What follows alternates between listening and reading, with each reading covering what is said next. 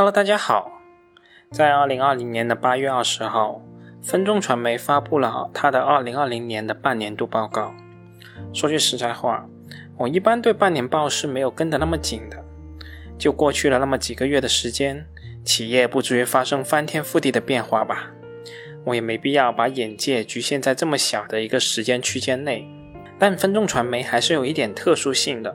由于它强烈的周期性和之前悲惨的遭遇，使得我们不得不跟紧一点，看看这家公司在这个艰难的上半年里到底过得怎么样。我们直接来看一下收入的数据。如果剔除公司人为调节等因素的影响，其实营业收入是一家企业业务情况最直观的反应。分众传媒2020年上半年实现营业收入46.11亿元，而在2019年的上半年。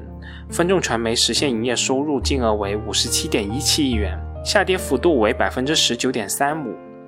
如果把近三年上半年的数据列出来，我们可以得出一条坠落的曲线：从二零一八年一至六月的七十一点一亿元，下跌到二零二零年上半年的四十六点一亿元，两年的跌幅大约都在百分之十九左右。但其实这两年并不具有太大的可比性。二零二零年可是一季度完全报废。影院媒体的业务上半年完全报废的情况下所取得的收入，可以这样说，分众传媒交出来这个成绩单是出乎市场意料的，可以说是大幅好于市场的预期，市场对此也抱以一个封不死的涨停。从这一点上，我们也可以得出以下几个结论：第一点，业绩的下跌其实并不可怕，影响股价最大的还是市场的预期；第二点。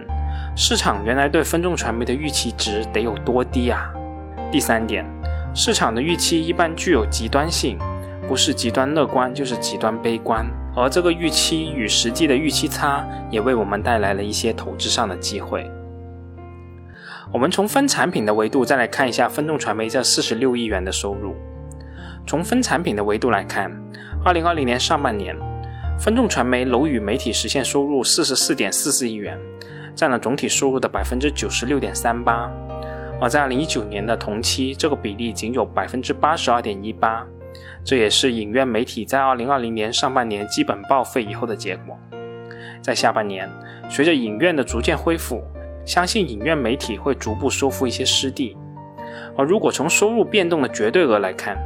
楼宇媒体二零二零年上半年的变动幅度仅比二零一九年上半年下降百分之五点四一。这个下跌幅度确实也是出乎意料的好。当然了，这里面还有一个问题，我们都知道广告是提前排期的，播放了就确认收入。但如果这些收入收不回来钱，那就完全没有意义了。所以待会儿我们还要重点看一下分众的收款情况。如果收款的情况也不错，那我们基本上就可以放心了。而公司的半年报也表示，二季度随着电梯广告的投放恢复正常。广告主需求也逐渐回暖，公司把握了疫情之后日用消费品、在线教育等行业的市场机遇，实现了楼宇媒体收入的快速回升。从广告客户分行业的维度来看，二零二零年上半年分众传媒的电梯媒体中，日用消费品类的客户收入占比最高。二零二零年上半年实现收入金额是十七点一亿元，占了整体收入的比例是百分之三十七点零九。而在二零一九年的上半年，日用消费品类客户的收入金额为十三点六六亿元，这一品类可以说是逆势增长了百分之二十五点一四。在其他品类，比如交通、房产、娱乐休闲等均大幅下降的情况下，可以说是日用消费品类保住了分众传媒的业务规模。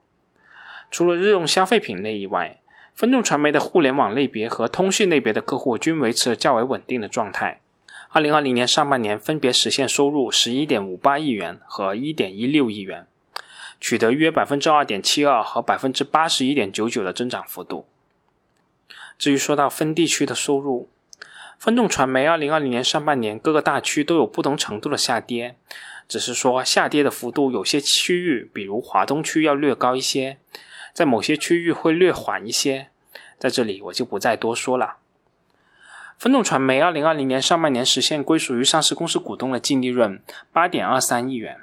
较二零一九年同期竟然取得了百分之五点八五的增长幅度。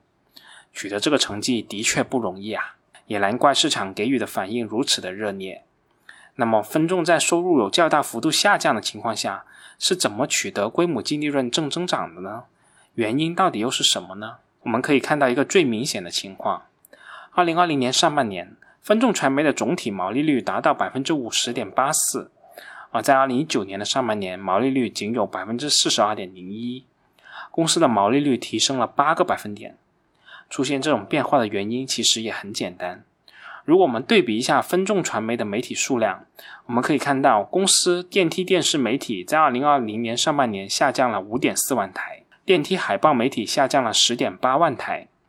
媒体数量下降，公司需要缴纳的点位租金等固定成本自然也会下降，导致公司总体毛利率有所上升。从目前这个时点马后炮的角度来说，分众传媒前两年的惨淡，除了受环境的影响因素以外，更重要的其实还是公司逆周期扩张的结果。可以说，分众传媒打的这一招“打人三千，自损七千”，是一招名副其实的七伤拳呐。公司二零二零年上半年经营活动产生的现金流量净额是二十点二一亿元，公司的现金流量净额是大幅高于净利润的水平的，而且较二零一九年的上半年的十点七八亿元。接近翻倍的增长，这也在一定程度上印证了公司经营状况的好转。如果从应收账款周转天数的角度考虑，二零一九年上半年的应收账款周转天数是一百四十二天，而在二零二零年的上半年是一百四十九天，周转天数是略有延长的，但也没有出现明显恶化的迹象。分众传媒二零二零年上半年的净资产收益率为百分之五点八五。相比较，公司二零一九年上半年的净资产收益率是百分之五点五八，可以说是基本持平吧。虽然看不到更坏的迹象，但其实也没有说变得多好。至于何时能恢复性增长，那真的还不太好说啊。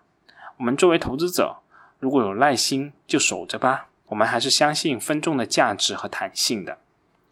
公司在二零二零年六月末的净资产为一百三十八点七亿元。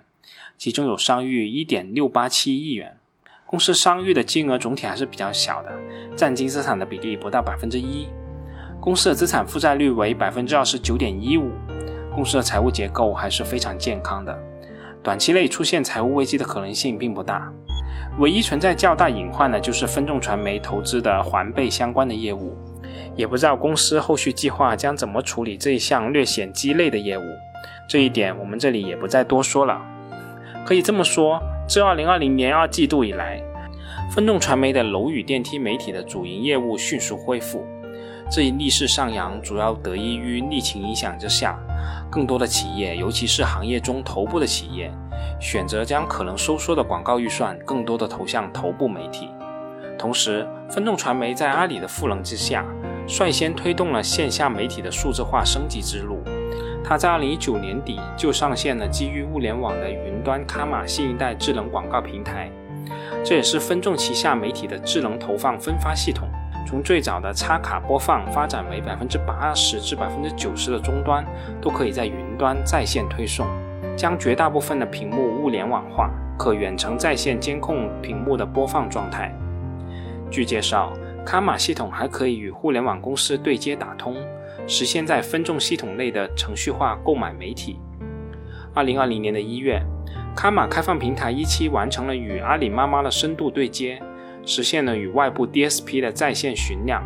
成功实现了线上线下媒体投放的无缝对接。同时，分众将在二零二零的下半年推出客户自助购买系统，所有的选楼、付款、投放、监测等全部可以在线完成。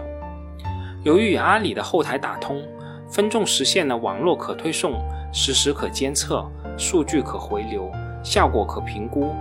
客户在分众上的每一次投放的数据都可以回流到天猫的数据银行，